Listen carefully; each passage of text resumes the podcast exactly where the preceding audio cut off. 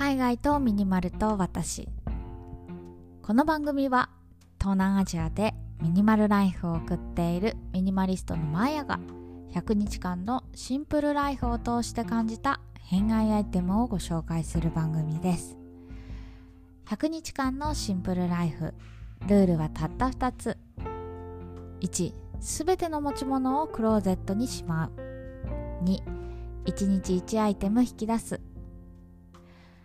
このラジオが物で溢れている皆さんの日常のスパイスとなれば幸いです。はい。昨日の収録ね私あの45日目って言ってお話ししてたんですけど正しくはね今日が45日目でした。1日早とちしてた。ごめんなさい。でね45日目の今日はですねリネンスプレーを紹介したいなと思います。ちょっとニッチなアイテム出てきたって感じなんですけど。いやー皆さんリネンスプレー使ったことありますか？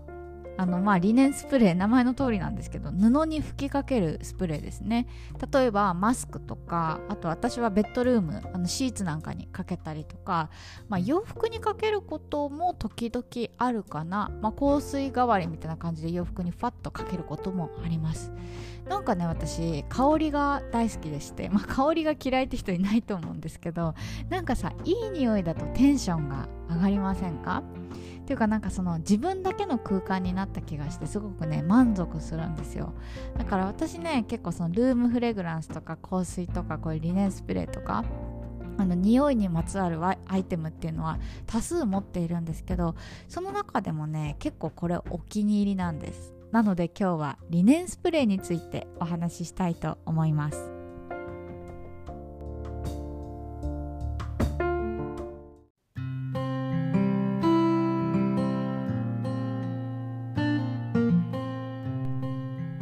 結構20代から30代にかけて趣味思考が変わったりすると思うんですけど私ね香りはその中の一つです。20代前半とかってねまあそのそのお金がなかったっていうのもあるんですけどあんまりね香りにお金をかけるみたいな発想にはならなくてどっちかっていうとこうパッと見た目でわかる洋服とかさバッグとか靴みたいなところにあのお金をかけてたり気を配ってたりしてたんですけど香りっていうのにはねあんまり惹かれなかったんですよね。なんか私の母親がすごいね香水大好きでもういろいろ使ってたんですけどなんかその香水って聞くとマダムなイメージがどうしても私の中であってねいやちょっと20代で香水ってなーみたいな。とか、まあ、あとはね香水もピンキリじゃないですか。あの本当にねなんかそのいいやつ。値段とかそういうのじゃなくてねいいやつってあの本当に優しい香りがしてその人を表す象徴みたいになると思うんですけどなんだろうな本当にチープな匂いがするものまあ高いものでもなんかチープな匂いするものあると思うんですけどそのなんとなくで手を出した香水って結構ツーンって匂ったりして逆に臭いみたいな なんかそういうイメージがあってねまあ中途半端なものを買うぐらいだったらしない方がいいかなと思ってたんですよ。なんですけど20代後半からねその私の母親香水大好きなんですけどあなたも香水してみたらみたいなことからプレゼントしてもらったことがあるんですよ。それはねあのシャネルのヘアミストだったんですけどまあ香水よりももうちょっとその何て言うんですか香る時間が短いライトなやつであの私みたいにね香水を使ったことがない人でも使いやすくて。でヘアミストなんでねなんかお出かけの時にシュッシュって髪の毛にかけるんですけどそこでねふわっと優しい大人の女性の香りが漂うんですよ。でねそこから結構香水とか香りのものに興味を持ち始めましたね。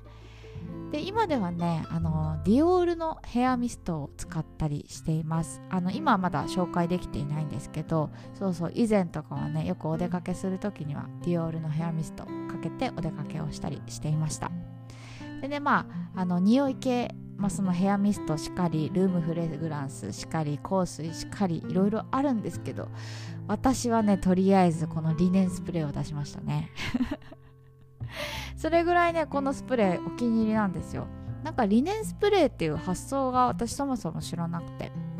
私あのベトナムのハノイに住んでるんですけどハノイにあるね雑貨屋さんのオーナーさんがこれをご利用してきたんですよ。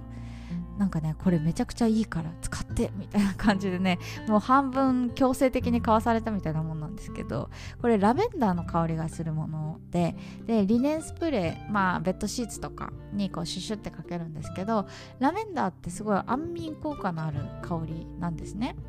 でまあ寝る前とかにこうベッドルームとかにシュシュシュってこう吹きかけるとふわーっとラベンダーのいい香りがしてそのいい香りに包まれたまま眠ることができるんですよ。これねめちゃくちゃね多幸感に包まれるというか本当に匂い一つでねなんかその入眠のスピードが違う気がしていてある意味ね私の中ではお守り的な存在になっています。まあ、香水とかもねこう気分を上げるみたいなのとか、まあ、ルームフレグランスもそうですよね部屋の香りを良くするみたいな意味で言うと、まあ、すごくねいいアイテムなんですけどリネンスプレーねあの本当に寝る時に優しい気持ちであの気分よく眠れるのでもしねちょっと寝つきが悪いよみたいな方いらっしゃったらこのラベンダーの、あのリネンスプレーめちゃくちゃおすすめです。でね私はこれに加えてあのマスクにも時々かけるようにしています。やっぱさこのご時世日本もそうだと思うんですけどベトナムはねあの外に出る時マスクをしないといけないです。あのマスクしないで出ちゃうと罰金になっちゃうんですね。で私の場合は、まあ、使い捨てでゴミが増えるのあんまり好きじゃないのであの基本的にね布マスクを使っています。ユニクロのエアリズムなんですけど。そうそう。だからやっぱりねこう布でさあの洗ったりするじゃないですか。だからその洗い上がりの時にシュシュッとこういうリネンスプレーをかけたりするとマスクした時にねちょっと匂いが抜けてほんわか香るなんかそういう感じの使い方ができるので個人的にはすごく気に入っております。ちょっとねこのリネンスプレー気に入りすぎているのでいずれねちょっとあのシリーズ増やしたいなって思うぐらい私はね気に入っております。やっぱこういうね匂い系っていいですよね。なんかさ私そのもう、えー、来年30歳になるんですけどこうやってなんかこう香りに気を使える女性ってすごく憧れるなと思っていてそれがまあ私の母親がそうだったからなんですけどやっぱりこう見た目とか身だしなみとかなんかそういうなんだろう見た目っていうのかなそれを整えたとしてもなんかこう匂いで印象づけられるってすごく素敵じゃないですか。私ねショップとかもそうなんですけどこう香りが素敵なお店ってすごく記憶に残るんですよね。どんなに可愛い内装で可愛いなんていうのあのディスプレイがされていてもなんかそのなんだろう無機質な香りっていうのかな建物の匂いみたいな感じのショップだったらあんまりなんかちょっと気に入ったりしないんですけどそれにプラスしてこう香りがね優しい空間とかその独特な空間とかの香りがすると結構覚えるんですよね。だから私もねちょっとまあまだまだ あの香水とかそういうの初心者なんですけれども徐々に徐々に慣れてって自分らしい匂いみたいなのを見つけていきたいなと思っています。皆さんはお気に入りの香りありますか？もしよかったら教えてください。ということで今日この辺にしようかな。最後まで聞いていただいてありがとうございました。明日は何を話そうかな？